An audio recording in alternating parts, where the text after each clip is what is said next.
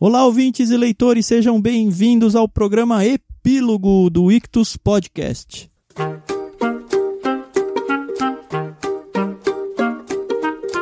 No programa Epílogo, a gente encerra a experiência de leitura de algum livro que a gente começou a ler lá no prefácio e esmiuçou com todas as letras que esmiuçou pode ter lá no diário de leitura. Nesse epílogo, a gente vai conversar então sobre um livro, mas é de um jeito bem descontraído, agora sem medo de spoilers, enquanto a gente interage com esse conteúdo e tenta tirar algumas lições aí para nossa vida.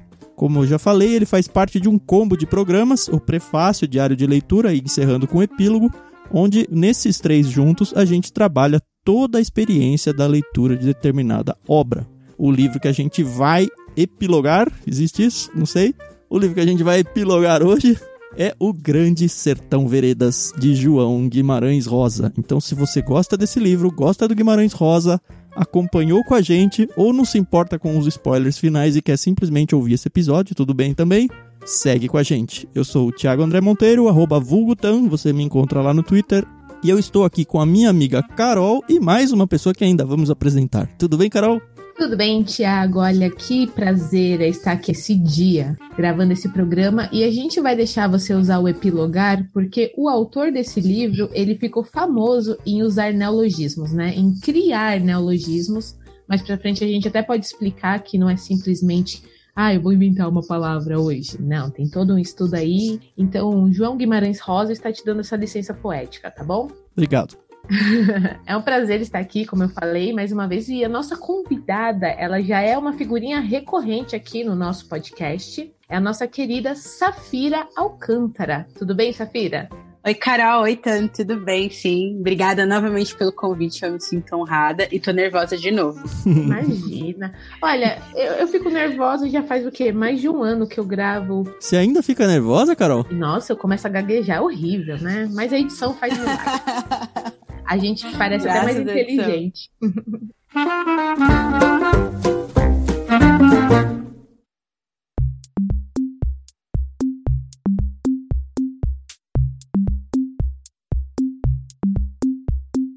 Legal, mas antes de começar, a gente tem o nosso dicionário. A gente ficou aqui confabulando se teria ou não o dicionário, dado que o epílogo agora não faz parte mais dos episódios de terça, ele faz parte agora desse combo de programas onde a gente trata um livro só. Por outro lado, a gente tem aqui a vontade mesmo de fazer, porque é muito divertido entre nós que estamos gravando, e eu acredito que para você que está ouvindo também é divertido ver como cada um de nós vai usar essa palavra nova aí. Então a gente decidiu que a gente vai sim fazer o dicionário, mas não, ele não vai valer como um cupom de desconto dessa vez. O cupom de desconto só vai acontecer lá nos programas semanais que a gente lança toda terça-feira. Mas vamos então ao dicionário que a Carol pode explicar um pouquinho melhor, né, Carol? Bom, pessoal, vocês já sabem como funciona, mas se você por acaso é novo, eu vou te explicar. Nós vamos nos desafiar, a gente já, antes da gravação, a gente já separa quem vai desafiar quem, com uma palavra difícil, pouco usual, com um significado aí um pouquinho mais complicado. Lembrando que a gente não diz o significado aqui no programa, então se você quer entender na sua totalidade o que as palavras significam, dá uma corridinha lá no Google. E sem mais delongas, é isso. Eu vou dar a honra aqui da Safira começar. Ela vai desafiar o Tan. E graças a Deus que ela vai desafiar o Tan. Bom, já que a gente está falando de Guimarães Rosa e ele era aí o mestre dos neologismos, tem um neologismo dele que pode caber bastante nesse episódio de hoje, que é circuntristeza.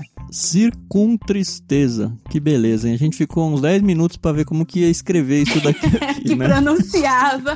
Exato. Mas beleza. Ela falando uma naturalidade, né? E, nossa. A gente teve que treinar a língua aqui. Eu acho que se alguém não usar, vai ter que falar essa palavra três vezes seguidas sem gaguejar como desafio. Ô, oh, louco. Beleza, então, circuntristeza para mim. Eu vou desafiar, obviamente, a Carol e a palavra é muito fácil. Olvidar, com L. Olvidar. É, dessa vez eu tenho que admitir que o Tan foi bonzinho comigo, pelo menos, né? Que já teve vezes que Deus é bom. Deus é bom, é boa. Já sei aqui o significado, não sei como ou onde vou usar, mas a gente vai tentar. E eu vou terminar desafiando a nossa querida Safira com a palavra recôndito. Recôndito. É, Não é tão fácil como a Carol disse ser, né? Dependendo do contexto, se lembra um pouco algumas músicas de adolescência, algumas coisas, um contexto bem cristão. Uhum. Bacana. Recôndito. Beleza. Bora lá.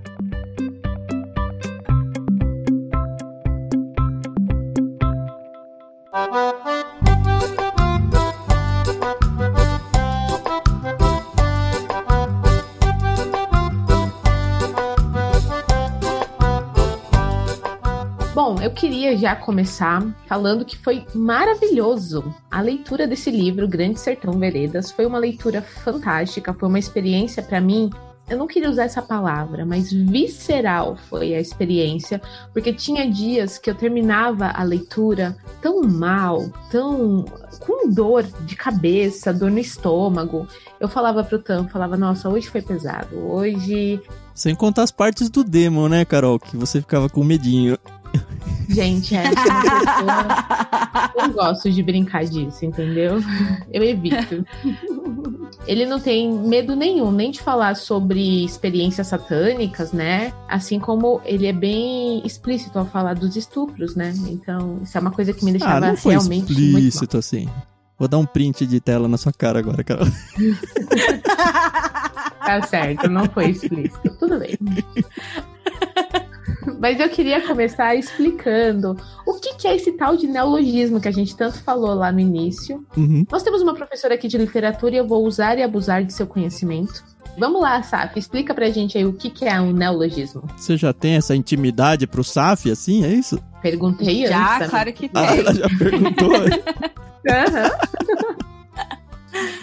Bom, o neologismo, ele é um fenômeno linguístico aí que o Guimarães usa, vai usar bastante. É como se eu fosse criar uma palavra ou alguma expressão. Porque o nosso idioma, ele é muito rico, né? Na verdade, a nossa cultura é muito rica e aí o idioma acaba ficando rico junto. Então, para a língua conseguir expressar todas as coisas que nós temos dentro de uma cultura tão diversa quanto é a brasileira, isso não se limita para a língua portuguesa aqui do Brasil mas a gente tem muita, né? Uhum. É uma formação de palavras novas, ou pode vir derivado de alguma que já existe, né? E aí, sendo da mesma língua ou não, por exemplo, deletar, né? É um neologismo do delete, que é de outro idioma, e nós aportuguesamos, e a gente faz muito isso.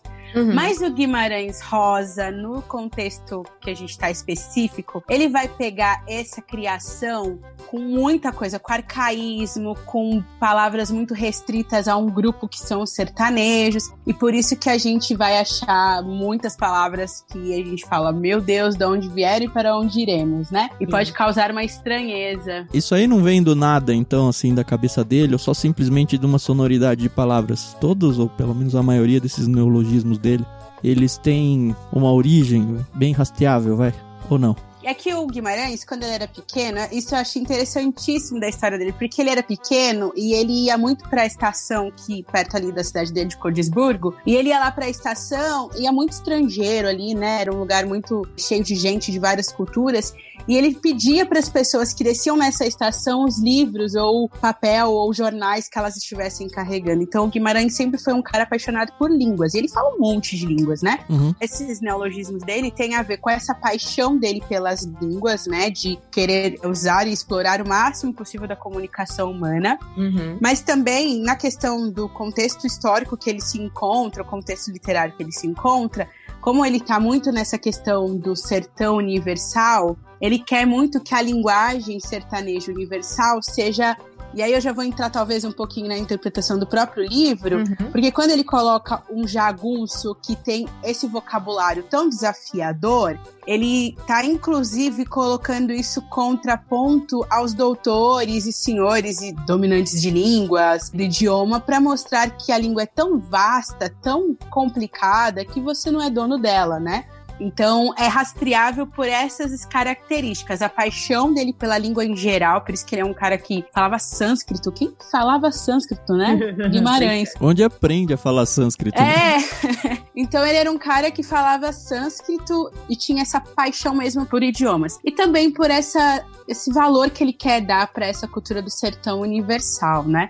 Então, por isso que o neologismo do Guimarães, ele é um pouco desafiador e a gente precisa ir com muita vontade de se aventurar. Eu lembro de uma aluna uma vez que falou para mim, professor, eu tentei ler esse livro com o dicionário do lado, mas não deu certo, porque nem no dicionário tinha, né? É... Porque é essa criação específica que ele faz.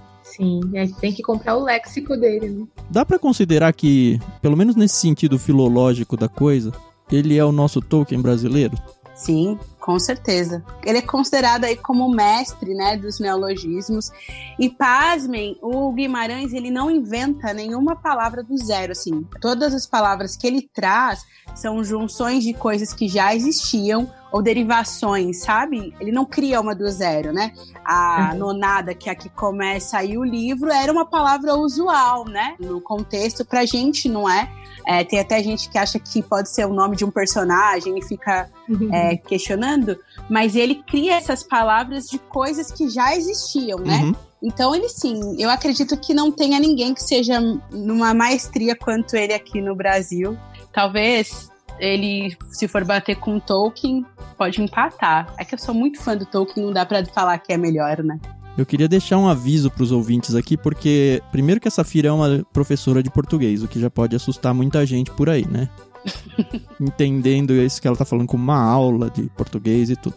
Mas o que eu quero dizer, principalmente para quem ainda não chegou no livro e de repente está ouvindo isso, é que apesar desses neologismos, apesar de ter palavras que talvez você vá ter uma, uma luta aqui, talvez, com ela, é bem tranquilo de ler o livro e acompanhar o que está acontecendo, porque posso dizer assim, pela experiência, 90% desses neologismos, a gente não entende a palavra a ponto de falar, ó, eu conseguiria explicar exatamente o que é, mas por alguma forma miraculosa do nosso cérebro faz sentido e a leitura flui naturalmente sem que você tenha que ficar, ixi, agora não entendi nada. Então é não verdade. é um desafio gramatical a ponto de estragar a sua experiência de leitura. Pelo contrário, deixa a leitura muito mais gostosa. Sim, é verdade. É. Essa, essa facilidade aí, Tan, que existe é porque são palavras que são vindas de outras palavras existentes, né? Não são palavras criadas do nada, assim. Então, é por isso que a gente consegue, o cérebro consegue entender e colocar no contexto. Sabe, o que me deixa um pouco frustrada nisso tudo é que hoje em dia você gostar de Tolkien, C.S. Lewis, tá meio que na moda, né? Hoje em dia você ser chamado de nerd não é mais uma ofensa, mas como a gente não valoriza, né, os nossos próprios autores, né? Eu gosto muito de Tolkien e já li algumas coisas dele, C.S. Lewis é a mesma coisa, mas eu vou ser bem sincera que foi minha primeira experiência com o Guimarães Rosa. Isso me deixa muito triste, porque eles não são valorizados como deveriam ser, né? Então, quando a gente fala assim, ah, ele criou neologismos, né? Ou isso já é meio que redundante. Mas, uhum. poxa, isso é uma coisa muito legal e ele estudou muito para fazer isso, entendeu? E infelizmente a gente acaba valorizando outras coisas, né? Acho que isso é normal do brasileiro, né? Porque a gente tem escritores fantásticos que poucos são valorizados aqui dentro. E eu, em sala de aula, por exemplo, tendo mais a abordar com carinho e ler com meus alunos e falar dos escritores brasileiros. A gente tem que trazer um pouco da literatura portuguesa, uma vez ou outra, alguma outra, algum movimento europeu Uhum. Mas eu não dou tanta ênfase porque eu acredito nisso. Na nossa literatura ela é suficientemente boa, ela é incrível. E eu também gosto desses autores que você falou, Carol, eu gosto muito mesmo. Mas os nossos autores são incríveis, o João Guimarães Rosa, Graciliano Ramos, que é do mesmo tempo, Raquel de Queiroz. Raquel de Queiroz, ela é tão incrível, ela é tão fabulosa, e as pessoas mal a conhecem. E fica aí a dica, inclusive, pro Ictus. É, boa. Olha. Raquel de Queiroz, os 15, fica aí, que é, o 15, é incrível esse livro. É, boa. Eu acho que fica como dica porque a gente quando fala de literatura brasileira, remete aquele negócio do ensino médio, de ai meu Deus, eu tenho medo do Senhora, do Machado de Assis e do Cessa de Queiroz e começa a vir nomes de livros e nomes de autores e meio que afugenta a nossa vontade de ler. Só pois é. que, é. uma uhum. vez que a gente já passou por essa idade aí, pelas provas principalmente, eu acredito que tem muito espaço para a gente redescobrir essas leituras como leituras de lazer. E elas funcionam muito bem como literaturas de lazer. Eu gosto muito da ideia do estudo da literatura muito mais como um complemento à experiência de leitura gostosa que eu já tenho do que eu simplesmente, ah, não, vamos estudar agora a época, o movimento literário. Eu acho que isso é meio assustador se você for começar por aí para depois entrar na obra. A gente está lendo agora, por uhum. exemplo, o Macunaíma, né, Carol? Uhum. E a gente vê que o livro começa com um ensaio acadêmico sobre o livro. E aí, quando você entra no livro, principalmente nos prefácios do próprio autor no final, ele fala: ah, Eu fiz um livro de férias para mim. Eu escrevi ele em seis dias e as pessoas não precisam ficar tentando, aliás, nem fala não precisam, né? Ele fala as pessoas nem devem ficar tentando procurar, entre aspas, aí a teologia do folclore brasileiro, sabe? Dentro do meu livro, uhum. porque eu, eu não quis fazer isso. Eu só peguei meu conhecimento pessoal, mudei aqui e apliquei. Então não venha tentar fazer academicismo dentro do meu texto. E muitas vezes a gente faz isso. A Safira tá fazendo o quê? O mestrado em Macunaíma? Não, mas aí a questão é, é que você gosta tanto da obra que parte para esse que estudo. Estuda. O problema é que o Sim. brasileiro médio ele faz o contrário. Ele acha que ele tem que conhecer o modernismo e o romantismo e que não faz sentido nenhum ou que principalmente ele não vai conseguir entrar na obra se ele não tiver lembranças nem lembranças dessa época de estudo dele. Mentira, pega o livro e lê igual você leria qualquer outro. Vai funcionar e você vai amar. E aí depois, uhum. talvez, desperte ou não o seu interesse em tentar estudar um pouco mais a fundo. Uhum. É, porque eu acho que o movimento que a escola faz é esse, né? É, a gente vai pegar as apostilas, por, exemplo, do colégio no ensino médio, a gente começa pelo movimento. E poucas escolas, poucos métodos de ensino têm livros para você trabalhar a literatura a partir do livro. Eu, esse ano, fiz isso com o meu terceiro ano, então a gente está trabalhando todos os movimentos históricos é, literários a partir das obras, né? Então a gente lê, por exemplo, a gente leu Carlos Drummond de Andrade recentemente, o último que a gente leu agora foi o Claro Enigma. Então a gente lê o Claro Enigma e depois a gente estuda a geração modernista que o Carlos Drummond estava inserida. Mas você está preparando as pessoas para uma prova, né? Diferente de você que vai ler por lazer, né? Sim, é. Quando você vai ler por lazer e você lê uma poesia do Carlos Drummond por ler, é suficiente, né? É, se, se, te interessar a descobrir, ajuda na questão interpretativa, uhum. você entender por que, que ele colocou determinadas coisas, mas não interfere, não é tão pessoal assim, né? E aí esse modelo escolar faz a gente se afugentar mesmo do, da literatura que é... Eu, eu sou suspeita, né, gente? Sou formada nisso, estou fazendo mestrado nisso, então não posso falar uhum. muito, né? Pois é. Que você seja valorizada como profissional. Verdade. Amém, amém.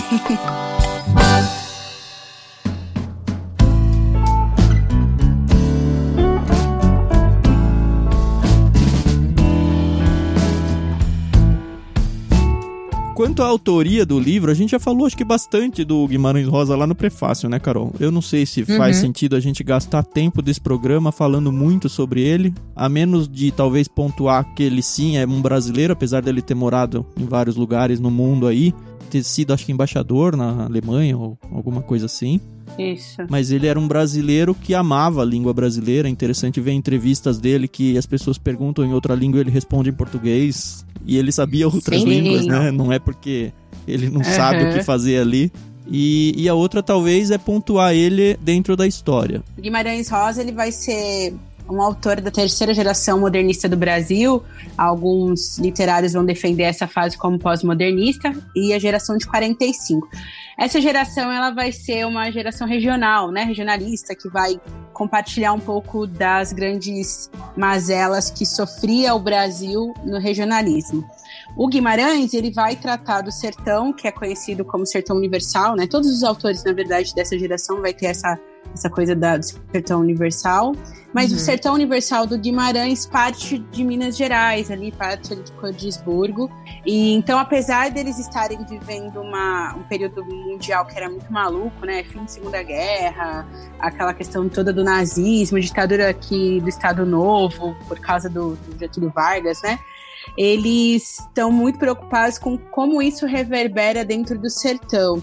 E uhum. todas essas literaturas produzidas nesse momento, elas são literaturas de denúncia, né? A forma que o Guimarães ele vai denunciar, a, cada obra vai ter um, um formato, né? Ah, o Campo Geral, que eu estava até comentando com o Tan e com a Carol um pouco antes, que é a obra agora que, que estão evidenciando nos vestibulares. Eu vou fazer um parênteses aqui, que uhum. eu gosto muito quando os vestibulares, eles pegam o mesmo autor e vão alternando as obras, porque aí as pessoas elas vão lendo mais, né? Porque Verdade. enquanto a gente ficar só no Dom Casmurro e Memórias Póstumas no vestibular, ninguém vai ler Isaú e Jacó e todos os outros Uhum. do Machado. Que são Mas tão quando bons se quanto, alterna, né? são tão bons quanto. E quando alterna, então agora é, desevidenciou um pouco o Grande Sertão, mas Campo Geral, por exemplo, ele vai tratar a questão da violência, né, que se viviam ali os sertanejos, ah, e que isso vai passando de geração em geração. Aqui vai falar do sistema jagunço, e Uhum. justamente esse termo, sistema jagunço, é o próprio Guimarães quem dá, não é um historiador, Ah, não é, é o era um- Guimarães É um neologismo que se tornou dicionário, é isso? Quem colocou como o esquema todo, como funciona em sistema, foi o Guimarães Rosa. Então, ele, a forma que ele estudou a- o sistema jagunço e nomeou assim, né? Pontuou por que era um sistema jagunço, foi o nosso autor aí. é, não foi um, um teórico que fosse mais específico na história, foi um Uhum. literário, Uhum. um médico literário, né? Que legal, Bom, e né? aí ele tem essa parte da história que a gente está vivendo como Brasil. Em cada obra ele vai ter uma denúncia pontual para ser feita. Isso também é fantástico no Guimarães, porque geralmente os outros autores que são bons e incríveis também vão pontuar as mesmas contando histórias diferentes.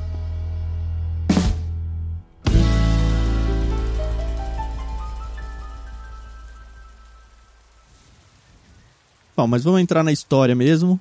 A gente tem, acho que dois personagens fortes aí, um personagem principal, que é o nosso querido Riobaldo, e um personagem que nem sei se dá pra chamar ele de secundário, mas coadjuvante, vai, que é o Diadorim, que demora um pouquinho a aparecer na história, mas quando aparece, ele quase ganha um protagonismo aí. Ah, lembrando que esse livro não tem capítulos, né? É um capítulo único de muitas e muitas páginas aí, quase quase 600 páginas só de história, e um pouco mais de São 400. três dias de conversa, né? É, então, já pensou que delícia, né? Primeiro eu queria elogiar a memória do Riobaldo, né? Esse aí não ouvidou de nada. Ó. Vero. O que me faz lembrar que eu tenho que usar a minha palavra. Que bom que você usou. Isso. eu tenho que dizer assim que eu fui muito inocente nesse ao começar a leitura desse livro, né? Então a gente começa aí com a narração do Riobaldo para um doutor, né? Ou para um, um homem que ele chama de doutor. A gente acaba não tendo muitas informações desse personagem. Mas eu fui muito inocente porque eu fui atrás, primeiro para a gente gravar o prefácio do livro, de algumas informações sobre o livro. E eu descobri que foi gravado, sei lá, nos anos final dos anos 80, início dos anos 90, uma série na Rede Globo com o mesmo título, né, Grande Sertão Veredas, e deu ali a lista dos personagens, né, quem fez o quê? O Tony Ramos fez o Riobaldo, e para mim estragou total a experiência, Ai, meu Deus! total. Quando eu Você descobri teve que spoiler antes de ler? Só que eu fui muito inocente, porque eu lembro que eu tava conversando com o Tan. Eu falei, nossa, eles colocaram o Diadorim como se fosse a Bruna Lombardi. E, nossa, na série deve ter rolado um relacionamento entre os dois, né? Afinal de contas, na minha cabeça, ai, foi pra TV, eles quiseram romantizar o negócio. Só que, tipo, depois de uma parte do livro, eu falei, putz, grila, caraca, meu. Estraguei total a minha experiência, aquele pan, né? O Riobaldo, que é o nosso protagonista, ele é um ex-jagunço, e aí jagunço e cangaceiro ali são sinônimos, ele vivia essa vida errante, e ele tá contando para esse doutor a vida dele, né? Antes, durante e o finalzinho da jagun... jagun... jagun Jagunçagem. jagun- Jagunçagem. É. jagun- Isso, eu não consigo falar isso aí. Jagunçagem. Jagunçagem. Então é isso, ele começa primeiro que a história, ela não é cronologicamente bonitinha, né?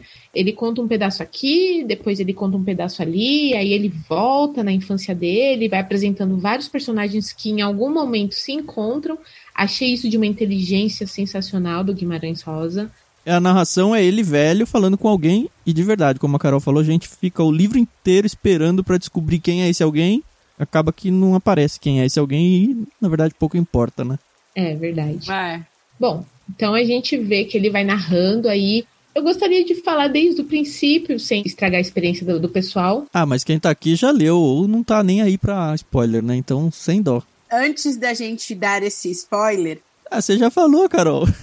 o maior spoiler do livro já foi dito. mas se você puder Dá uma pausa nesse áudio, se você ainda não leu o livro, e voltar quando você terminar de ler, acho que você vai ser mais feliz. Ah, sim, por favor, mas voltem. ah, e acompanhem pelo diário de leitura, né? Porque a gente faz trecho a trecho a leitura lá, então você pode ler um pouquinho, escuta um pouquinho, lê um pouquinho, escuta um pouquinho. É tá verdade. Tá muito bom, inclusive. Ah, muito obrigada. É, é feito com muito carinho. bom, cronologicamente falando, a gente vê o Riobaldo ainda muito menino, pagando uma promessa que a mãe dele fez quando ele estava muito doente na infância ele tem que vender algumas coisas num porto, né? E lá ele conhece um personagem sensacional, um menino que ele só diz que tem os olhos claros. Olhos verdes. Isso, os olhos verdes. E ele tem ali uma experiência já muito bacana, ele não sabe nadar. E esse menino desafia ou influencia ele a atravessar o Rio São Francisco, né? Num bote que se virar afunda a madeira. E é muito legal esse episódio, porque ele é muito medroso. E durante o livro a gente até vê a evolução da coragem dele, ou a perda desse medo que ele tem. E várias vezes ele fala que viver é perigoso, né? Então, ele sabe que, que ele não tem, ele não é corajoso, né? Mas a gente vê que esse personagem, esse menino dos olhos claros, já desde o início da vida do Riobaldo, já deu muita confiança para ele tentar ser uma pessoa, um homem cabra macho, sabe? E eu vou te falar que esse personagem, o menino dos olhos verdes, é o meu personagem favorito do livro. Sim. Mais pra frente a gente, né, vai ver ele novamente. E é sensacional, sensacional esse menino. E, e, só por causa dessa cena já vale toda a leitura do livro. A mãe dele falece, eu não lembro mais, ele vai morar com o Solerico Mendes. É, por causa do falecimento da mãe, né? Exatamente. E aí ele vai morar então com um fazendeiro. Ele já é um pouco mais velho, né? E ele descobre que esse cara é rico. E ele antes estava vivendo uma vida pobre, e aí ele fica lá, ajuda ele. É interessante que o Solerico Mendes não coloca ele para trabalhar, ele fica meio que na vida boa ali, vive um pouco, mas aparentemente ele não fica muito tempo por lá, porque como a gente já viu, eles estão no meio de jagunços lá, então jagunços chegam e saem das fazendas por todo o tempo, e nessa ele acaba conhecendo então um grupo de jagunços que passa por ali. Acontecem algumas coisas, ele acaba virando professor de um outro fazendeiro, ele se muda para lá. Aparentemente, instrução não era uma coisa lá muito comum no sertão e ele tinha uma certa instrução. Então ele é contratado para ser um professor particular. A princípio eu achei que ele ia ser professor das crianças de uma fazenda, mas quando chega lá é o dono da fazenda, que é um tal de Zé Bebelo.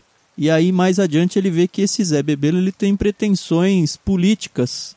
E é interessante ver isso, né? Porque as pretensões políticas da época e a pretensão dele era terminar com os jagunços. Para isso ele praticamente vira um jagunço para entrar no mundo da jagunçagem e lutar contra outros jagunços com pretensões então de abandonar essa vida e entrar na política. E nessa, o Riobaldo então se junta a um bando de jagunços e vai junto com eles. Quando eles entram nessa, nesse esquema dos jagunços, é muito interessante porque o, o Riobaldo de pequeno, ele já tinha esse olhar, né? Ele já admirava os jagunços, então ele, quando ele se torna um jagunço, é quando ele reencontra então o Reinaldo que é aquele menininho dos olhos verdes que ele passa numa pequena embarcação pelo Rio São Francisco. E essa cena que eu, que eu gosto também é que quando eles saem, eles encontram um, um garoto que meio que sugere uma. Como é que eu posso nomear isso? Ele sugere uma. Ai, Intercurso. Intercurso. Isso, obrigada. E aí o menino Reinaldo vai lá e defende ele e o Riobaldo, que era um medroso. E esse Riobaldo medroso dos 10 anos de idade é, ainda é um Riobaldo medroso quando tá na jagunçagem. Uhum. E aí a gente percebe durante a trama aí, durante o desenvolver, que o Riobaldo, ele é muito medroso mesmo. Quem é ali que vai para cima e é super corajoso é o Reinaldo, que aí em um determinado momento eles começam a se aproximar muito, eles ficam muito amigos. E aí o Reinaldo conta pro Riobaldo que o nome dele era Diadorim, né? Que ele poderia chamá-lo de Diadorim quando eles estivessem juntos sozinhos, não podia uhum. ser um nome público, né? Sim. É, e aí o Diadorim, então, ele vai ser uma pessoa por quem o Riobaldo vai ter uma afeição gigantesca, muito carinho tem até algumas cenas ali meio de ciúmes, alguma cena meio de posse, que a gente fica tentando entender qual que é desses dois, né? na minha primeira leitura, né, Carol? Porque na minha primeira experiência, a primeira vez é. que eu tive contato com esse livro, não foi no ensino médio, eu fui ter contato com esse livro quando eu me tornei professora de literatura. Eu já tinha lido Corpo de Bar, já tinha lido Sagarana, mas eu não tinha lido ah, O Grande Sertão Veredas, fui ler como professora. E aí, então, eu ficava muito angustiada, qual que era desses dois, né? Pois é. Porque é uma coisa que tem uma coisa no ar, né? Mas uma coisa que a gente até pontuou lá no diário de leitura é que a gente comparou a amizade deles à amizade de Davi e Jonatas, da Bíblia. Por muito tempo a gente fez isso durante a leitura. Porque as pessoas com má intenção aí elas podem pensar, não, vai ter aí algum relacionamento homossexual ou algo desse uhum. tipo aí. E a gente ficou, não, eles são super amigos, eles são confidentes, o que é um grande. para mim, a imagem que eu tinha de jagunços, nunca que isso seria sequer considerado. Possível, assim, né? Sabe? Não é nem possível, é muito menos uhum. que possível. Então eu pensei já de cara, não. Só que aí, conforme a história vai evoluindo, você percebe que o Reobaldo, ele vai desenvolvendo um certo amor eros aí pelo Diadorim. Uhum. E ele mesmo se auto-recrimina o tempo todo por causa disso. O tempo todo. Lá no finalzinho que ele deixa sem querer escapar uma frase de que, ah, se você fosse uma mulher, a gente teria alguma coisa. Que ele sonha, né? Isso, e ele verbaliza isso, acaba verbalizando. Mas isso muito perto do final do livro.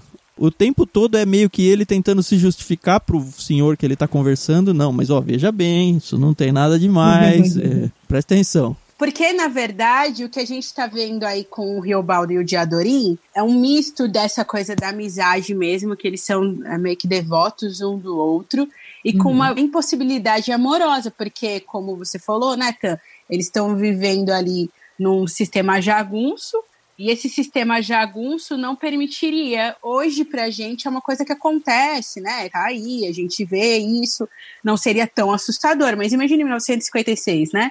E ainda no meio dos jagunços, né? no meio dos jagunços, no sertão ali de Minas com Goiás. Era puxar a peixeira e acabar com a, com a graça, na hora, né? É, e, e, assim, o interessante é que, por mais que eles se relacionem, sejam muito amigos, ainda assim o Diadorim, ele vai ter um certo mistério para com o Riobaldo, né? Com as outras pessoas ainda mais, mas ainda assim, porque ele fala algumas algumas partes, ele fala, quando tudo isso aqui acabar, né, quando a vingança acontecer, eu vou te contar. E é importante falar, né, que o que acontece.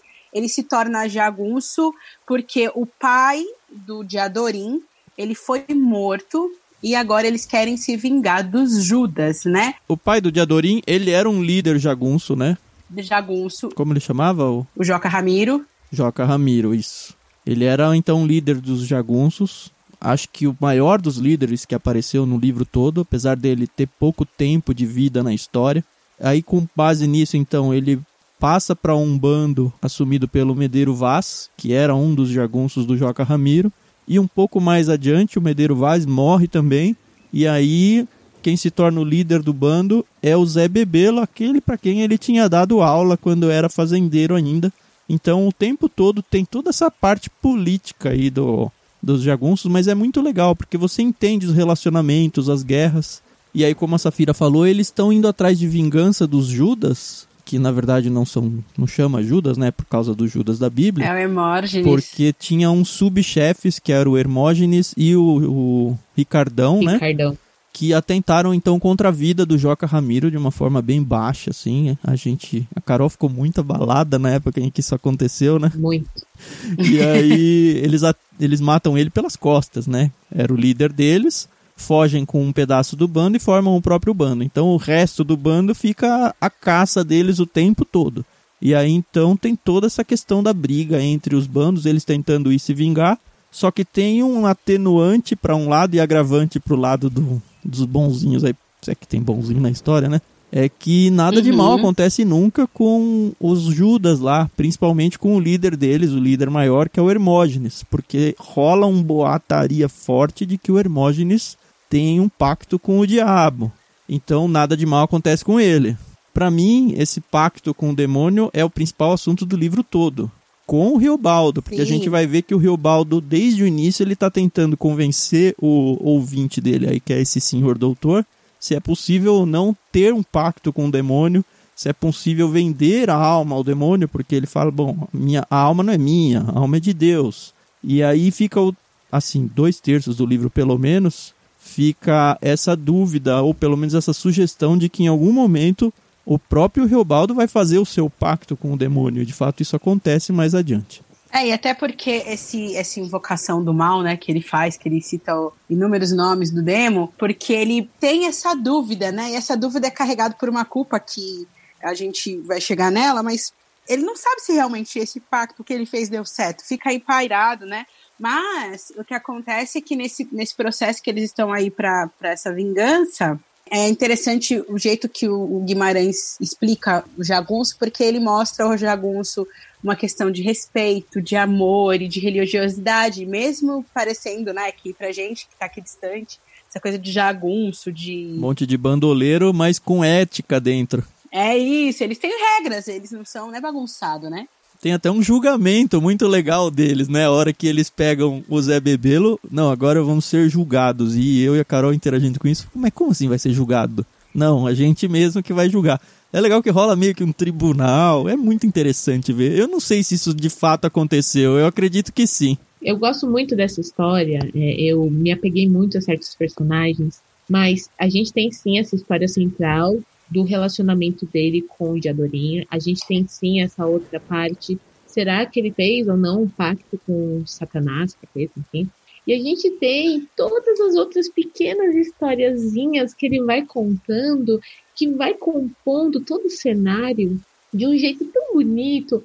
Que vai compondo uma colcha de retalhos, né? Que é a capa do livro com todos os nomes de personagem. Exato. Então a gente conhece as prostitutas que ele se relacionou, a gente conhece é, as mulheres que rezam por ele, né? Ele paga para que rezem por sua alma. A gente conhece a noiva dele, né? Que depois a gente vê que foi realmente o grande amor da vida dele. É, enfim, a gente tem todos esses outros personagens, essas pequenas histórias e pequenos pontos que fazem toda a diferença. Eu acho que se fosse só, opa, meu relacionamento aqui com os jagunços, meu relacionamento com o Diadorinho ou com os líderes do bando, ia ser uma coisa muito pesada, né? Eu já achei o livro muito pesado quando eles atacavam a cidade, uhum.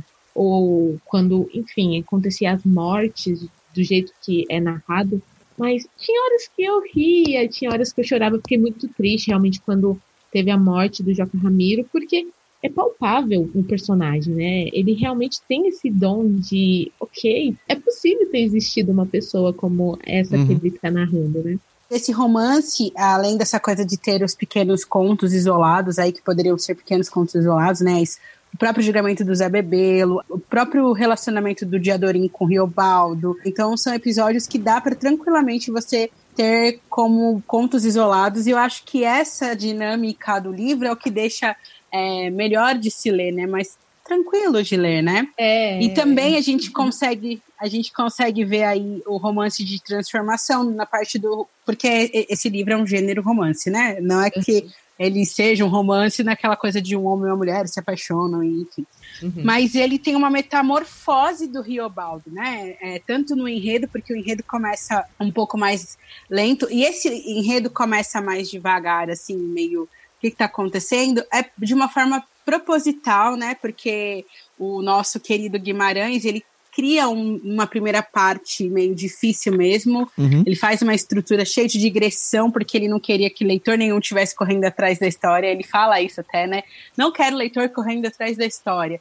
Ele queria que a gente tivesse uma experiência transcendental, de metamorfose.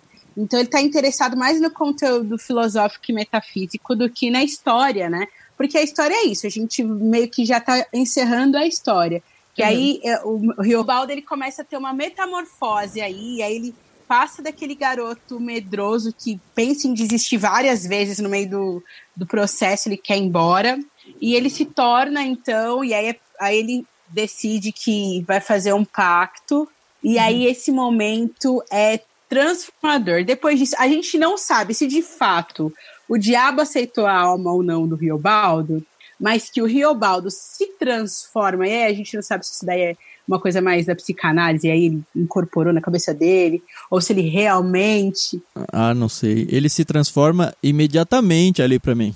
Imediatamente. É, e ele se transforma. E tudo começa a dar certo pro bando dele, o que para mim validou o pacto. Eu acho que ele tá com medo do pacto dele e o tempo todo ele fica tentando se convencer, não convencer o ouvinte dele, mas se convencer de que, olha, não foi nada. Mas foi, né? Essa metamorfose acontece porque ele sai daquele menino medroso e vira um jagunço cabra macho. Depois desse pacto, as coisas começam a dar muito certo. E aí, então, eles vão ter a cena de encontro, que é aquela confusão toda do encontro com o bando do Hemógenes. É o arco final ali, né? É, porque é interessantíssimo algumas coisas que tem dentro disso, porque o Guimarães Rosa, ele vai fazer um jogo de palavras aí com os nomes. Ele chama de Adorim de dia, mas ele também se refere ao diabo assim, né? Então ele vai ter alguns jogos assim de palavras. Essa eu não tinha pescado não. Também não. Oi, viu a importância de ter uma professora aí? É, eu, eu li três vezes, né, gente? Na terceira você começa. ele, ele começa pelo título, tá? Que o título ele já é muito emblemático, que é como se fosse o sertão fosse essa coisa da extrema pobreza. É, ao mesmo tempo é grandioso, é amplificado. E o Veredas, que é um, é um riozinho que corre daqui a ali, né? Mas ao mesmo tempo é imensurável, é ínfimo. Então eu saio do seco para o líquido, eu tenho uma tensão de dois pontos ali, uma divisão que ricos ficam para as veredas e os pobres ficam para os sertões. E ele entra aí com Diadorim, né? E aí o, o nome do Diadorim do diabo vai trazer uma dualidade que vai permear toda essa história, porque a gente, a, a Carol até falou que é muito importante toda a relação do Diadorim com o Riobaldo e também essa questão do diabo aí do pacto. Então, dia do Diadorim e dia do diabo, que ele vai se referir aos dois assim. Então, uhum. eu tenho esse amor pelo Diadorim e esse pacto com o diabo. E ambos têm essa questão da luxúria aí, né? Porque a gente começa a perceber depois que o Riobaldo vai ter. E também, esse dia tem uma alusão a uma palavra grega que significa travessia. E é como ele encerra o livro. Então fica. Hum. Ele embola tudo. Olha só, Guimarães é, é a última mestre, palavra né? do livro, né? Travessia. É. Então, em grego, isso daí eu devo ao meu pastor querido, que me disse que esse dia também era o travessia em grego. Então, é uma questão de uma aprendizagem que ele vai trazer através da língua, e aí ele traz essa aprendizagem através do amor e da vida. Então, esse travessia final aí tem a ver também com amor, com essa coisa toda. E aí, essa, esse redemoinho, né, que tem o demo que ele fala no começo e ele vai trazer de novo para essa parte da história é muito emblemática, assim, né? Porque você começa a perceber que nesse momento da história ele fala como se ele sentisse que o diabo tivesse ali do lado dele travando ele, ele não conseguiu defender de Adorim, né? Uhum. Então ele vai juntar tudo isso. O dia de travessia, que a partir desse momento a travessia dele se dá ali, então o dia do Diadorim tá ali no, no olho do furacão, do redemoinho, como ele chamava. E o demo, né? Tudo ao mesmo tempo. É onde toda essa esse jogo de palavras do Guimarães se concretiza numa cena. É cinematográfica essa parte, né? É maravilhoso, é, maravilhoso. Você não quer narrar essa parte? O que acontece, assim, tá numa batalha muito grande, numa ruazinha única lá, que é o paredão onde eles estão o Riobaldo já se tornou ele o líder dos jagunços, ele se torna o Urutu branco. Urutu é uma serpente, uma cobra lá muito venenosa do sertão. Então ele está liderando todos eles. Ele é, a gente não falou, ele é um exímio atirador. Então em batalhas ele é aquele sniper quase que mata todo mundo à distância. Então ele é muito fundamental para o sucesso do bando dele. E aí tem toda essa batalha narrada, onde eles começam ganhando, e aí depois eles começam a perder e praticamente dá como tudo perdido.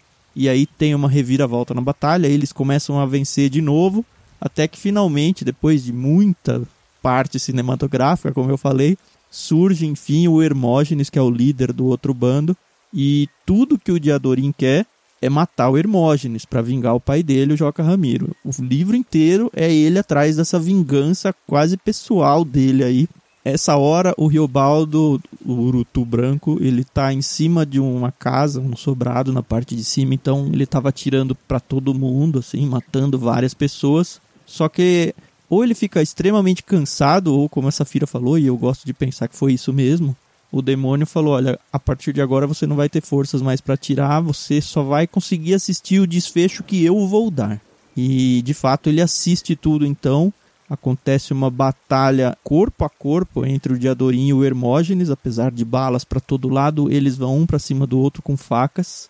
O Diadorim faz um rasgo abaixo do pescoço dele, que diz que a pele dele até desceu pela barriga, assim. E aí a gente pensa, puxa, finalmente então venceu e o Hermógenes vai acabar. E a gente, como leitor, está o tempo todo torcendo, é, não só pela derrota dos Judas, mas principalmente porque tanto o Riobaldo quanto o Diadorim eles tinham meio que certo que a partir do momento em que acabasse a vingança, eles iam abandonar os jagunços e iam viver a sua vida juntos, numa fazenda, como amigos e tal. Só que aí, nessa mesma batalha, onde o Diadorim mata o Hermógenes, ele é ferido e ele acaba morrendo. E no momento em que ele está morrendo, o Riobaldo desmaia. E aí quando ele acorda, ele vê, cadê o Diadorim, cadê o Diadorim? Ele pergunta primeiro se a gente perdeu ou ganhou. Eles de fato venceram a batalha, o bando deles. Mataram tanto o Ricardão quanto o Hermógenes. E aí ele pergunta pelo Diadorim e ele fala, o Diadorim morreu. E aí trazem o corpo de Adorim, ele pede para ficar sozinho com o corpo. Na verdade, fica a esposa do Hermógenes, que eles, numa outra situação, eles tinham capturado ela como refém e tudo. A gente descobre que essa esposa odeia o Hermógenes, então X, grande uhum. coisa, até pegou ela. Mas ela pede para então poder limpar o corpo do de Adorim, que tá todo ensanguentado. E aí fica na sala então só ela, o Diadorim morto e o Riobaldo. E aí conforme ela tá limpando, essa cena é muito linda. Ela vai narrando e narrando e até que ela fala, olha, é um corpo de mulher. E a gente já tinha sacado essa um pouco antes, para quem quer ver a grande sacada da Carol tá lá no nosso diário de leitura perdido em algum canto, que foi muito legal. Ela, ai meu Deus, ele é uma menina, não acredito. foi muito legal de ver. E foi muito difícil de segurar essa informação da Carol, porque eu acho que eu gravei uns três ou quatro dias seguidos com ela, sabendo isso, e ela não sabia. E aí a hora que ela descobriu foi muito legal. E, enfim, espero que você que chegou nesse áudio com a gente aqui tenha lido o livro para não perder essa esse plot twist fantástico. E aí então ele abandona o jagunço, né? É, mas é muito bonito a hora que. Eu não sei se é bonito, se é muito triste, não sei. É emocionante, porque ele chama, né, o amor da minha vida é, e beija a testa da Diadorim, que agora pode falar, Diadorim. E é muito tocante essa cena, né, de que Aí, a partir disso, eu fico imaginando, imagina pra pobre da Diadorim viver todo esse processo, apaixonada pelo Riobaldo, sabendo que poderia viver esse amor, mas ela tinha que continuar como homem. Ela já tinha prometido para ele que ia contar um segredo depois que acabasse a vingança, Sim. né? Então ela tinha uhum. certo de que ia falar. Porque o tempo todo ela tem ciúmes dele, né? Com a própria Otacília, que é a noiva do Riobaldo, e todas as outras e, prostitutas e com a que ele pede. lá né? também. É. Uhum. Na verdade, no começo a gente até vê que o Diadorim, enquanto ele pede, né, pro Riobaldo não se envolver com nenhuma mulher, né, conforme eles vão entrando nas cidades, né. Ele fica muito chateado quando o Riobaldo não consegue se conter e tem que e a Carol também fica muito chateada. Um relacionamento. Ah, eu fico. Poxa.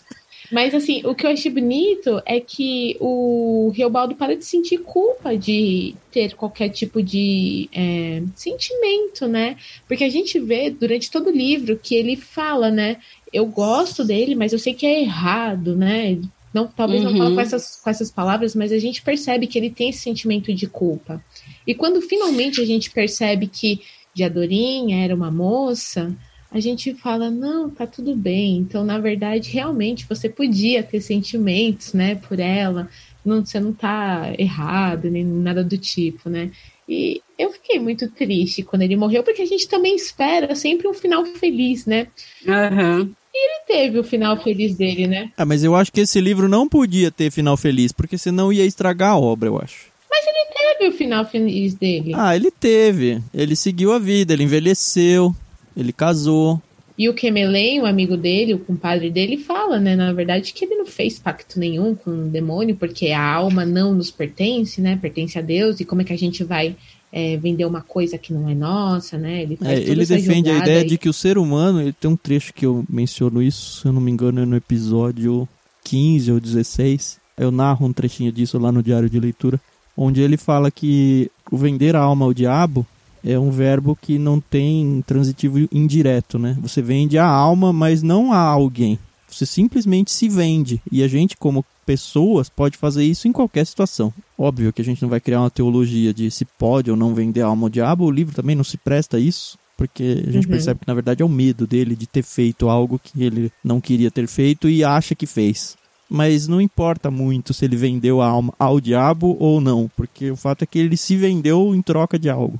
E fica então pra gente o desafio de pensar sobre isso, de que de fato a gente pode sim vender a nossa alma por qualquer circunstância da vida que seja, simplesmente para ter qualquer coisa, né? Você pode fazer isso no seu emprego, você pode fazer isso por seus filhos, por algum bem de consumo que você está querendo ir atrás, você simplesmente se vende, vende a sua ética, vende a sua moral por conta de coisas que não fazem muito sentido. Falando sobre a obra como um todo, eu estava falando com a minha esposa e meu filho esses dias sobre os livros que eu mais gostei de ler na vida. Eu não consigo enumerar tal, mas se eu fosse colocar uma lista aí, eu acredito que esse Crime e Castigo estão com certeza entre os cinco melhores que eu já li na vida. Quando eu recebi o, o box de vocês com o Grande Sertão, eu fiquei muito feliz porque eu acho que é um dos livros tão cheio de sensibilidade do Guimarães, assim, né?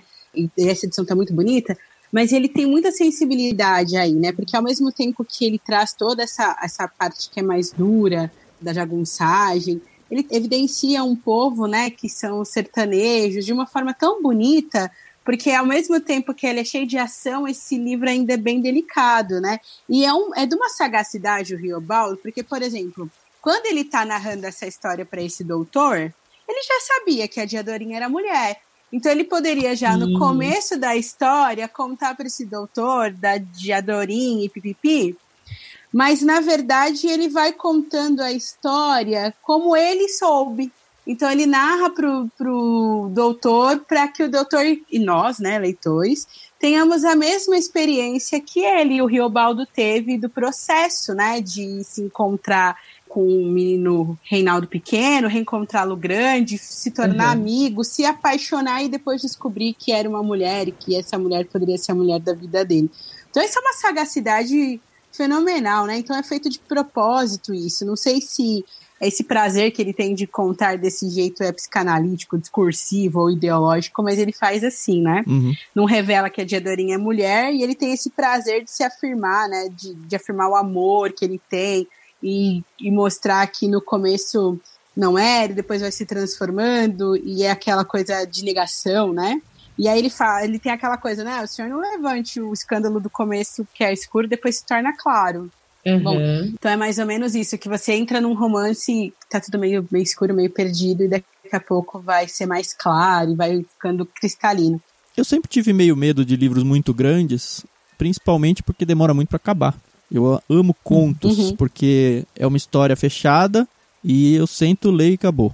E, no entanto, os livros que estão na minha lista de top aí são tijolões, né? O que me faz pensar agora que talvez o próprio viajar pelo livro é muito dessa experiência, talvez o, a demora por terminar ele faz com que ele vá ganhando espaço dentro das nossas entranhas a ponto de ficar solidificado lá dentro. Eu queria terminar o livro fazendo o que a Carol adora fazer, né, Carol?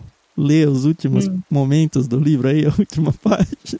É, é uma culpa que eu tenho, tá, pessoal? Eu sempre leio a última página antes de terminar o livro. Mas desse você não leu, né? Não. Esse você segurou. A Carol tá se mudando aí. Evoluindo. Uhum. Ele tá numa conversa, então, encerrando a conversa com esse doutor, e ele tá relatando que ele tá conversando com o compadre Kemelém dele. Ele fala: Mas por fim eu tomei coragem e tudo perguntei. Perguntei ao Quemelém: O senhor acha que a minha alma eu vendi? Pactário? Então ele sorriu, o pronto, sincero, e me vale me respondeu: Tem cisma não. Pensa para diante. Comprar ou vender às vezes não são as ações que são as quase iguais. E me encerro aqui. Mire e veja. Isto não é o de um relatar passagens de sua vida em toda admiração. Conto o que fui e vi ao levantar do dia auroras. Cerro, o senhor vê. Contei tudo. Agora estou aqui, quase barranqueiro. Para velhice vou, com ordem e trabalho. Sei de mim, cumpro. O rio de São Francisco, que de tão grande se comparece, parece a um pau grosso, em pé, enorme. Amável, o senhor me ouviu, minha ideia confirmou que o diabo não existe. Pois não? O senhor é um homem soberano, circunspecto. Amigos somos, não nada. O diabo não há. É o que eu digo, se for. Existe é homem humano. Travessia. E olha, eu não cheguei às lágrimas nesse livro aqui, mas passar por ele foi um misto de emoções muito, muito grande. Em vários momentos a gente sentia alegria, sentia medo, a gente percebia dentro do bando, inclusive, né? Uma tal circuntristeza. Ufa. e é um misto de emoções, assim que você tem que ir degustando. Eu acho que essa troca de neologismos aí, esse uso de neologismos ajuda muito nessa experiência, porque te obriga a diminuir a velocidade de leitura se você de verdade quiser aproveitar. Sim, verdade, concordo. Até porque é proposital, né? Dele querer que você, nessa sua experiência, que você vá entendendo o enredo e que você vá pensando, ele, ele te põe algumas coisas ali a pensar, a refletir. Então, talvez essas pausas que o livro acaba te causando é, é interessantíssimo, né? Porque você está aí observando o que está acontecendo e você meio que percebe, você se percebe nesse pensamento, nessa metafísica que vai te abraçando, né? Eu acho que assim, provavelmente, muito provavelmente, eu não vá ler mais esse livro, principalmente da forma como eu li dessa vez mas é o tipo de livro que marca a nossa vida, né? Para sempre eu vou, vou lembrar com carinho do que o Guimarães Rosa fez. E indicar muito esse livro para todo mundo, né? Com certeza. Acho que valeu demais. Esse livro foi indicação de um peixe grande, né? O Gerson Borges. E valeu demais. É o tipo de livro que depois que você lê, apesar de você se apegar e chorar e rir e ter raiva, você fala, uau, valeu a pena, né? É um livro para aplaudir de pé, né? É.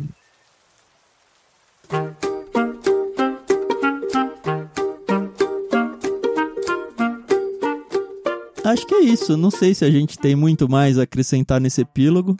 Gostei demais do livro, como já ficou bem claro.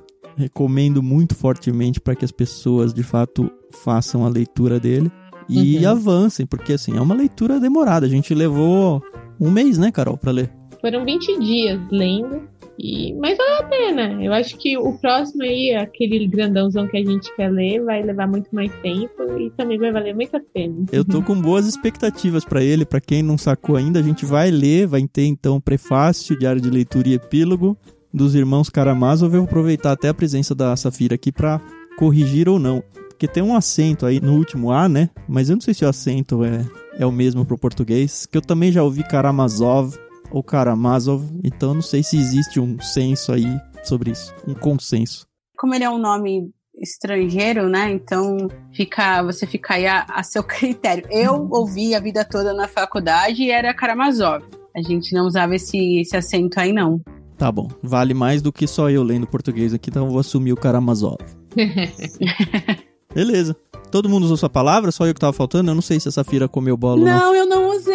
Olha eu aí. comi bola. Ah! Ah, não acredito. E eu tinha até pensado em usar Sim. essa coisa do, do recôndito pra falar dessa coisa do, do pacto, que ficou meio recôndito, assim. Só que eu me empolguei, fui embora e não falei. eu quase esqueci. Ah, bem triste. O que, que a gente vai fazer a respeito, Carol? Poxa, o que a gente vai Poxa, fazer a respeito? Safira foi, acho que, a nossa primeira convidada. Nós já tivemos um convidado que não usou a palavra. A Safira foi a primeira. E vai ter que pagar uma prenda. É isso aí. Eu vou. ah, meu Deus. É fácil. Eu vou ter que falar assim com tristeza três vezes. Você pode escolher. Você pode dar mil reais pro Ictus. ou você pode falar um trava-língua. Eu já tinha pensado um trava-língua faz bastante tempo. Trava-língua. Trava-língua? Acha um aí pra mim. É, deixa eu lembrar ele certinho aqui. É assim, você tem que falar rápido, hein? Na pia tinha um prato, um pinto e um gato. Pinga a pia, apara o prato, pia o pinto, mia o gato.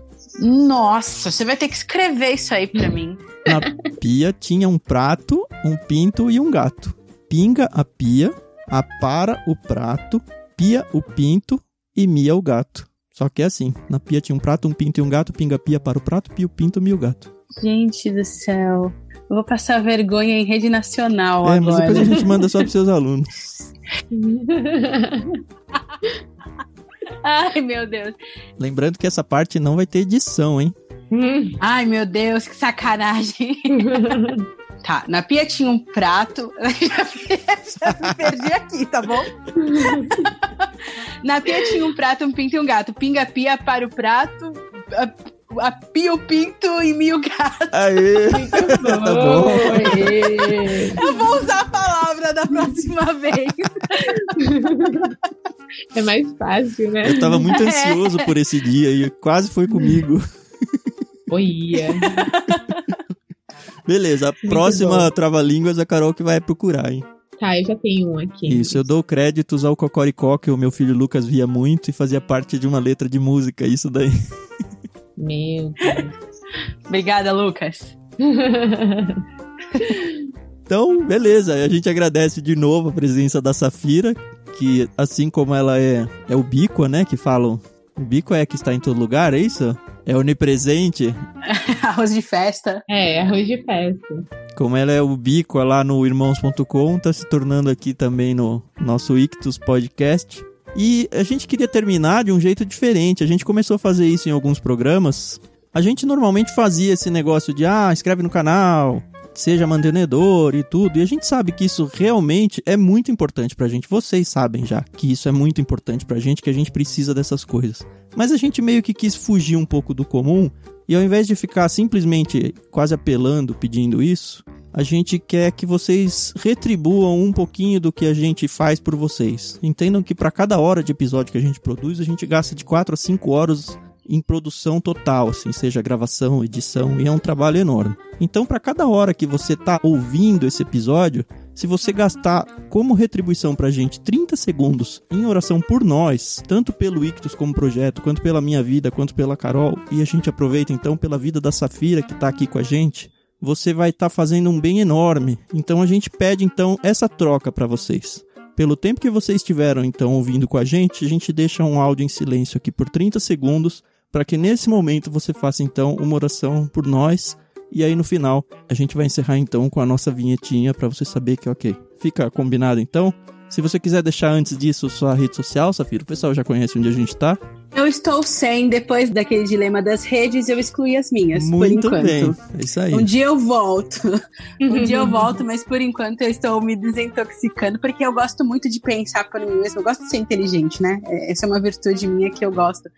E aí, quando eu assisti essa série, esse documentário, eu vi o tanto que eu tava sendo manipulada, eu falei, ah, não, eu não. Eu não. Então, né? eu estou sem redes sociais, por enquanto, mas. Mas a oração é de- bem-vinda, né?